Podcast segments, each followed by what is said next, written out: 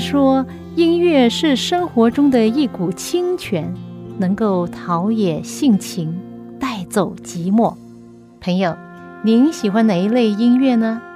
爵士音乐、摇滚乐、乡村民谣、小调，还是古典音乐呢？今天我要介绍给你的很特别的音乐，就是基督徒的诗歌。这些诗歌更能够表达出人性本质里面的良善，对爱与被爱的向往，对人与人之间和人与上帝之间最真诚的感觉。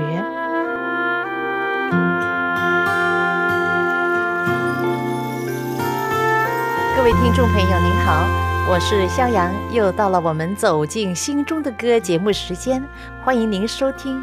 愿今天节目中的故事和诗歌祝福你今天一天的光阴。先分享一个故事：曾经有一位美国青年人，他在生命里面什么都不缺，他有爱他的家人，他大学毕业之后呢，有美好的职业等待着他，一表人才，女孩子对他都另眼相看。他的外表非常完美，但是呢。就在他二十八岁的时候，他的内心却令他受苦，因为他开始有幻觉，听到一些声音，叫他去到另外一个州，在高速公路的旁边捡垃圾，这就是他的使命。在一九八二年二月，他离开了家，就没有再回来。当时他的姐姐记得看见他离开。但是姐姐以为他出去不久就会回来，但是他却没有回来。姐姐希望他有一天会回来，至少希望他能够打电话回家，但是他却没有。家人尝试去找他，却找不到。他的名字叫 Eric，Eric 去了哪里了？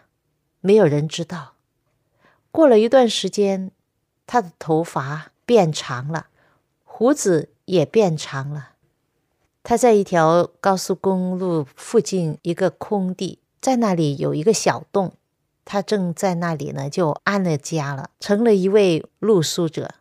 冬天到了，他用烂的衣服为自己的家挡风挡雨，用塑料袋披在肩膀上为自己保暖。转眼十六年过去了，他在外面。使得他看上去呢，比他实际的年龄老多了。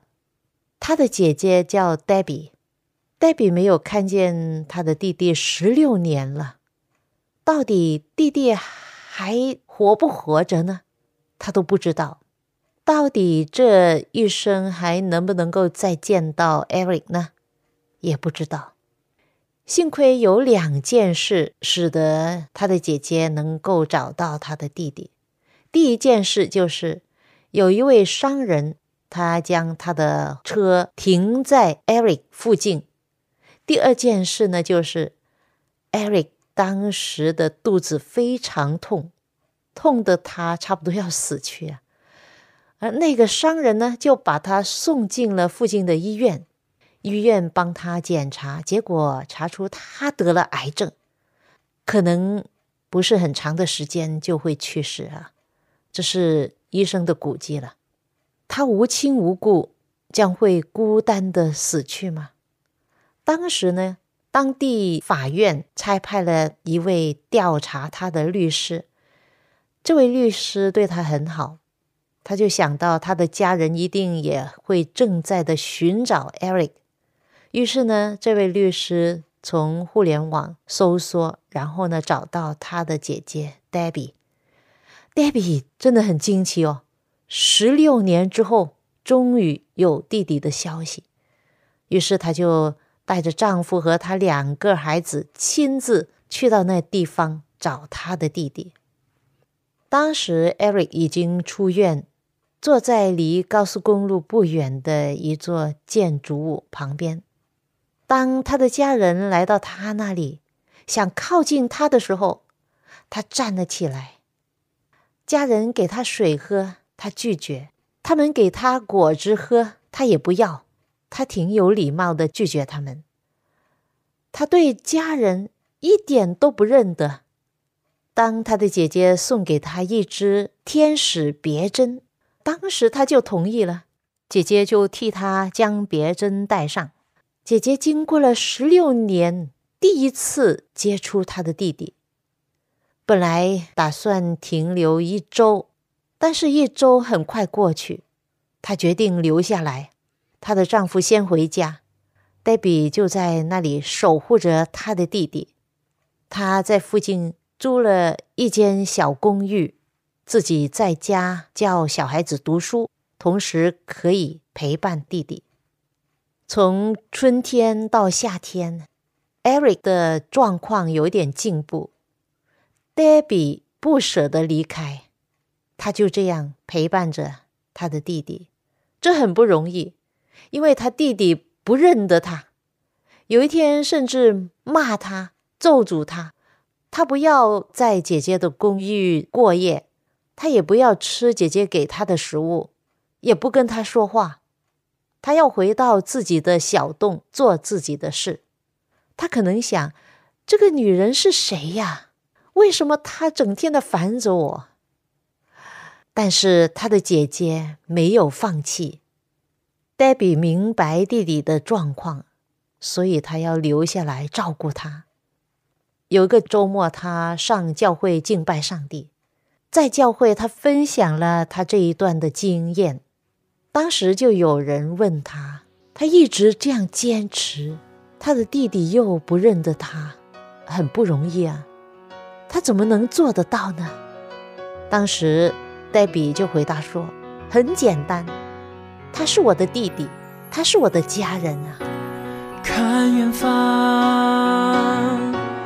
的天空，是永远带着一片灰色迷蒙。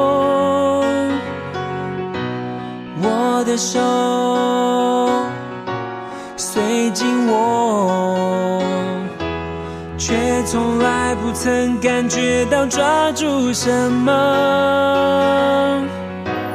重复在同个模式的生活。迷失在人群之中，像投下了的野兽。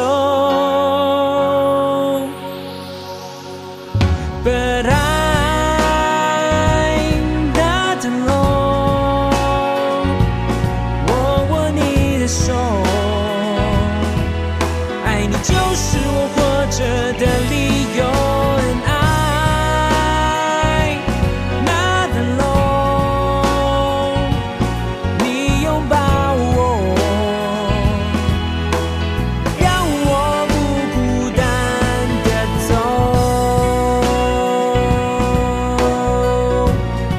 自有晴天音乐的一首诗歌创作，歌名叫《I'm Not Alone》，我不孤单，是一位基督徒音乐老师，名叫陈伟华先生所创作的。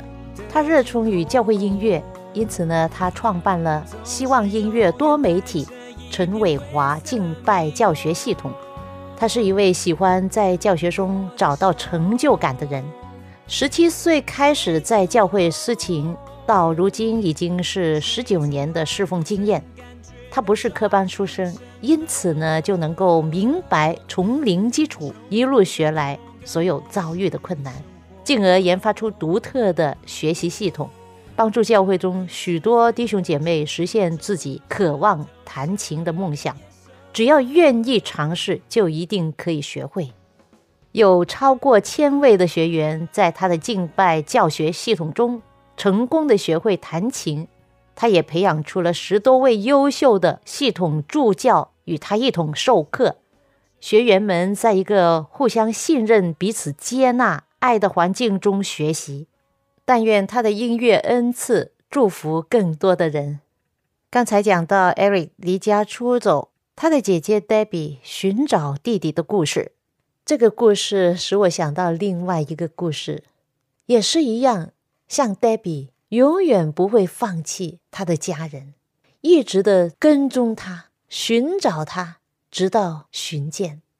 他离开富家，对他的家人怀着怜悯，同情和爱心的，不忍受看见家人所受的伤痛，而不断的寻找、跟踪着找到家人。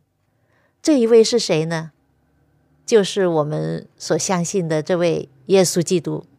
他找着了我们，但是很多时候，这世上的人呢，就好像 Eric 一样，因为有许多的障碍和限制，不能跟耶稣相认。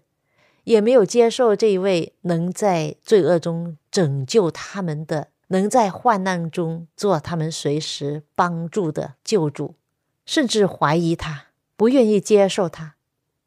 那么，耶稣如何面对我们的怀疑和拒绝呢？他跟着我们，随着我们，就好像 Debbie 跟着弟弟一样，他来寻找我们，直到有一天他找到了。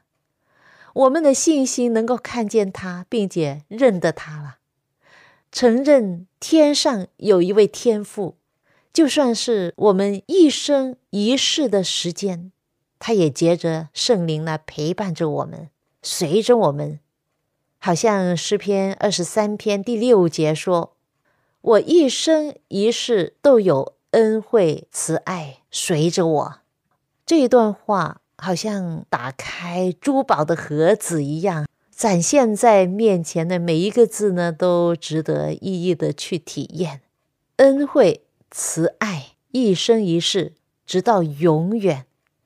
英文版在恩惠、慈爱之前有一个字叫做 “surely”，“surely” 就是肯定的意思哈，肯定上帝的恩惠、慈爱都会随着我。诗人大卫写这首诗的时候，他确定上帝是一位确确实实的，他所应许、所提供的、所供应的都是确确实实的。人的思想会改变，情绪也会改变，但是上帝的话不会改变。因此呢，我们才能够有信心的说：“我一生一世必有恩惠慈爱随着我。”很肯定的。诗篇二十三篇的第一节说：“耶和华上帝是我的牧者，我必不致缺乏。”上帝是一位牧羊人的话，那恩惠慈爱就好像两只保护羊群的狗啊。你有没有看过那些牧羊人在牧养羊群的时候，一直的领路的时候，他们也带着狗？那些狗呢，是帮助引领、守护那些羊群的。其实呢，我们被形容为羊啊，是很贴切的哈。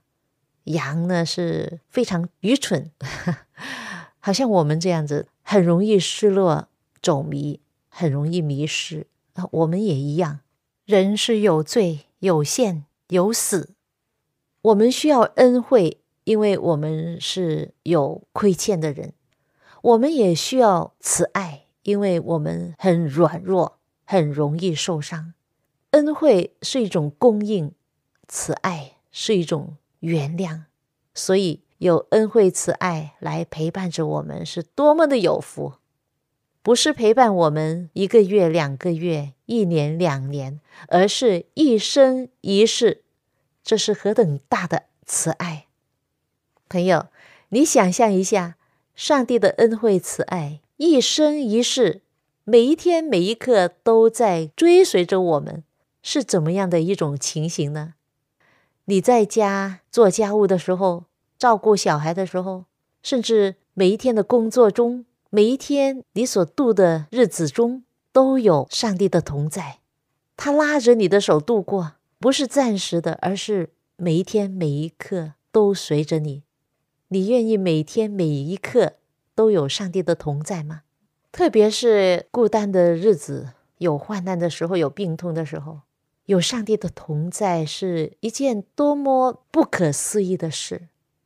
我们习惯了，我们所敬拜的上帝呢，是在一个地方啊，或者想象他就在高天的宝座上，统管万有，坐着为王。但是诗人大卫却仰望到一位不同的真神上帝。我们也不是一样吗？因着我们对上帝的信心，我们会看到上帝在追随着我们，在查看我们去哪里，他都跟着我们去，而且是一生一世的追随着我们。在圣经里面，许多经文告诉我们，他追随着我们的先祖先知。圣经第一卷书第三章就可以看到，上帝就是一位寻找我们的上帝。那时候亚当夏娃犯了罪，他们躲在树丛后面，用无花果树的叶子遮盖自己的裸体和罪恶。上帝有没有等着他们先来找他？没有。创世纪第三章，他呼唤他说：“你在哪里？”从那个时候开始，“你在哪里？”这一句话一直在人类历史上从来没有停止过。今天他一直没有停过问这个问题：“你在哪里？”亲爱的朋友，你在哪里呢？你的心是否在上帝里面，还是远离了上帝呢？摩西就是过来人，四十年他在旷野，然而他转过头去，看见烧着了的树丛，原来上帝跟随着他，甚至到了旷野。约拿也是，他逃避上帝，上了一艘船，他看见风在吹。原来上帝一直的跟着他到了海上。耶稣的门徒也是啊，当他们在加利利海上遇到风浪、被雨淋湿、浑身在颤抖的时候，转过头来看见耶稣在海面上行走。原来上帝也在风浪中跟着他们。那位撒玛利亚妇人也是，她的人生很孤单。他在雅阁井旁孤单一人，而当他转过头来，看见尼赛亚在跟他说话，上帝也在他痛苦孤单的生活中跟随着他。写约翰福音和启示录的那位约翰也是，他在拔摩岛上转过头来，看见天开了，上帝在他孤独的被放逐的生活中跟随着他。将真理的奥秘启示给他，后来他写成了启示录。拉萨路也是，他在坟墓里面已经几天了。当他听到一个声音，抬起头就看见耶稣站在前面。哇！上帝在死亡阴间里也跟随着他。耶稣的门徒彼得三次不认主，然后灰心的回去捕鱼。当他听到耶稣的名字，回过头来，看见耶稣正在为他做早餐。原来上帝也在他失落悲痛之中跟随着他。上帝是一位追随着人的上帝。亲爱的朋友，你有没有被上帝跟随过呢？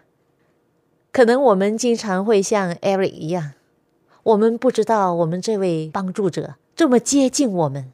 而他的确的在靠近我们，通过日落日出，通过小孩子的问题，通过陌生人的仁慈，通过朋友家人温馨的安慰和付出，有没有感觉到他就在你身边呢？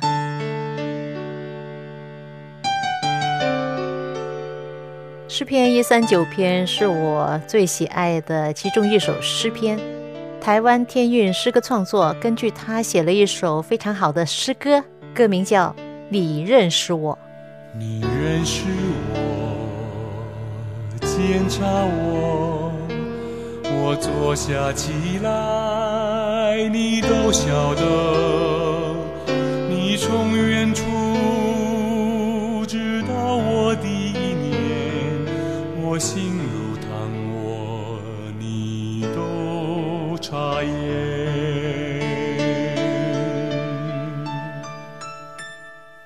创造我，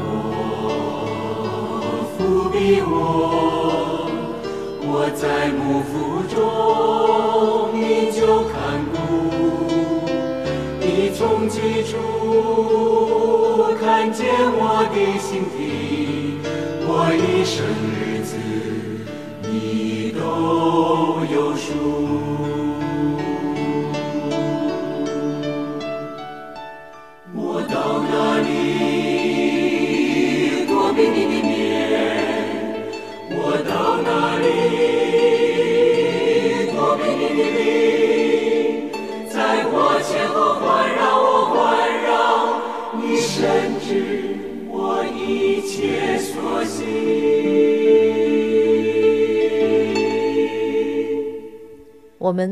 到天涯海角，上帝都能够与我们同在，你相信吗？记得我们一家三口，大概在二十年前，我们去到欧洲，首先飞到罗马城，在罗马城的机场，因为我们要租一辆车，打算去旅游欧洲。我们要求很简单，一辆小车不太很贵就可以。他们起初告诉我们说，租一辆车一个月，二十年前呢，需要一千二百块美金，那时候挺多钱的。算了哈，还可以啦。那我们就要等等了四个小时在机场。那我丈夫呢就去再问，哎，这个车什么时候可以租啊？那那位先生就说：“哎，你等一等，我查一查哈。有另外一部车，呃，不错的，挺新的。你们三个人呢都可以坐在车的前面，中间可以放那个 BB 的安全车。那时候我们的女儿才九个月大啊，这个车不错哇。我们就想挺贵的吧？然后他就在电脑上打一打，然后找一找。他说：哦，这个车啊，租给你们六百块一个月。哇！”我们就很吃惊的说：“六百块，你有没有看错啊？”然后他再看，说：“没错啊，六百块租给你们一个月，哇，太好了！呃，上帝多么照顾我们，随着我们去到这么远的地方，然后我们在机场等啊等啊等待了四个小时，也值得哈。我们祷告上帝，上帝就回应我们的祷告，真的是不可思议的一位主。”刚才的诗篇，诗篇一三九篇最后的一段话，我们可以作为经常的祷告啊。他说：“上帝啊，求你监察我，知道我的心思，试炼我，知道我的意念，看在我里面有什么恶行没有，引导我走永生的道路。如果你发现他的同在，你就要将你的怀疑去掉。”不要再让这些怀疑和不信来阻挡你的路。从今以后，不要再感到没有安全感，也不要再惧怕。你要相信神，他已经赐给你有恩惠慈爱。为什么你不将自己完全给他呢？你要面对一个事实，就是相信你信靠的信，不要只是相信你的感觉。当然呢，我们不会每一天都感觉到很圣洁、很靠近上帝、很属灵吧。但是你的感觉呢，往往呢跟上帝的旨意不吻合的。如果有一天你感觉到上帝没有跟你在一起了，那么你就不要相信你的感觉。不论生活中发生什么事，无论你在哪里，都要有一颗信靠、仰望上帝的心。要学习以上帝的眼光去衡量一切，不是以自己的狭窄的眼光。刚才讲的故事，Eric 离家出走，成了露宿者，他的健康没有了，但是他的家人终于找到了他。对他姐姐 Debbie 来说，他就是兄弟，就是亲人。我们的人生可能曾经迷失过。但是，请记得，上帝爱你，他一直的跟随着你。为什么呢？因为你是他的家人，是他的亲人，他要一生一世，每一天随着你。或许你的朋友离开了你，你的家人也背叛了你，或者你的健康也没有了，在痛苦的状况之下。然而，你要展望未来，甚至看到永恒。你找到了这位天赋上帝，让主耶稣成为你的主宰，他要一生一世的看顾你。后来那位 Eric，他的人生有一个好的结尾，在他去世之前，他终于回到自己的家，也认得他的家人了。好像 Eric，我们曾经怀疑那位来帮助我们的那位跟随着我们的那位帮助者。救主耶稣远离过他，但是我们的主忍耐着、等待着、追着我们，使得我们能够认识他。有一天，他终于能够与我们同在，陪伴着我们，直到一生一世，甚至到永恒。我们当初可能没有接受耶稣，没有接受上帝的礼物，但是上帝一直的给我们礼物哦。他给我们什么呢？每天阳光、空气、雨露，他给我们有误会天使，他给我们有天路，一直有光在前面照耀着，甚至他赐给我们他自己。全宇宙最美好的东西就是耶稣基督，他已经给了我们。我们曾经迷失，找不到回家的路，曾经错过他的恩典。但是他一直的跟着我们，没有放弃。上帝从来不会强迫我们信他，而是忍耐的等着我们回家。他永远不会放弃我们，他使用所有的能力去赐福我们，让我们能够真正的认识他是谁，让我们信靠他，会永远的带领我们，最终去到永恒的家乡。我们一生一世，每一天都有恩惠慈爱随着我们，直到他回来的那一日。这个世界渐渐变旧，朋友，你还能够留恋他有多久呢？今天就是你得救的日子，你是属于上帝的，让上帝亲自的带领赐福你和你的家人。我们下一次走进心中的歌节目中再会吧。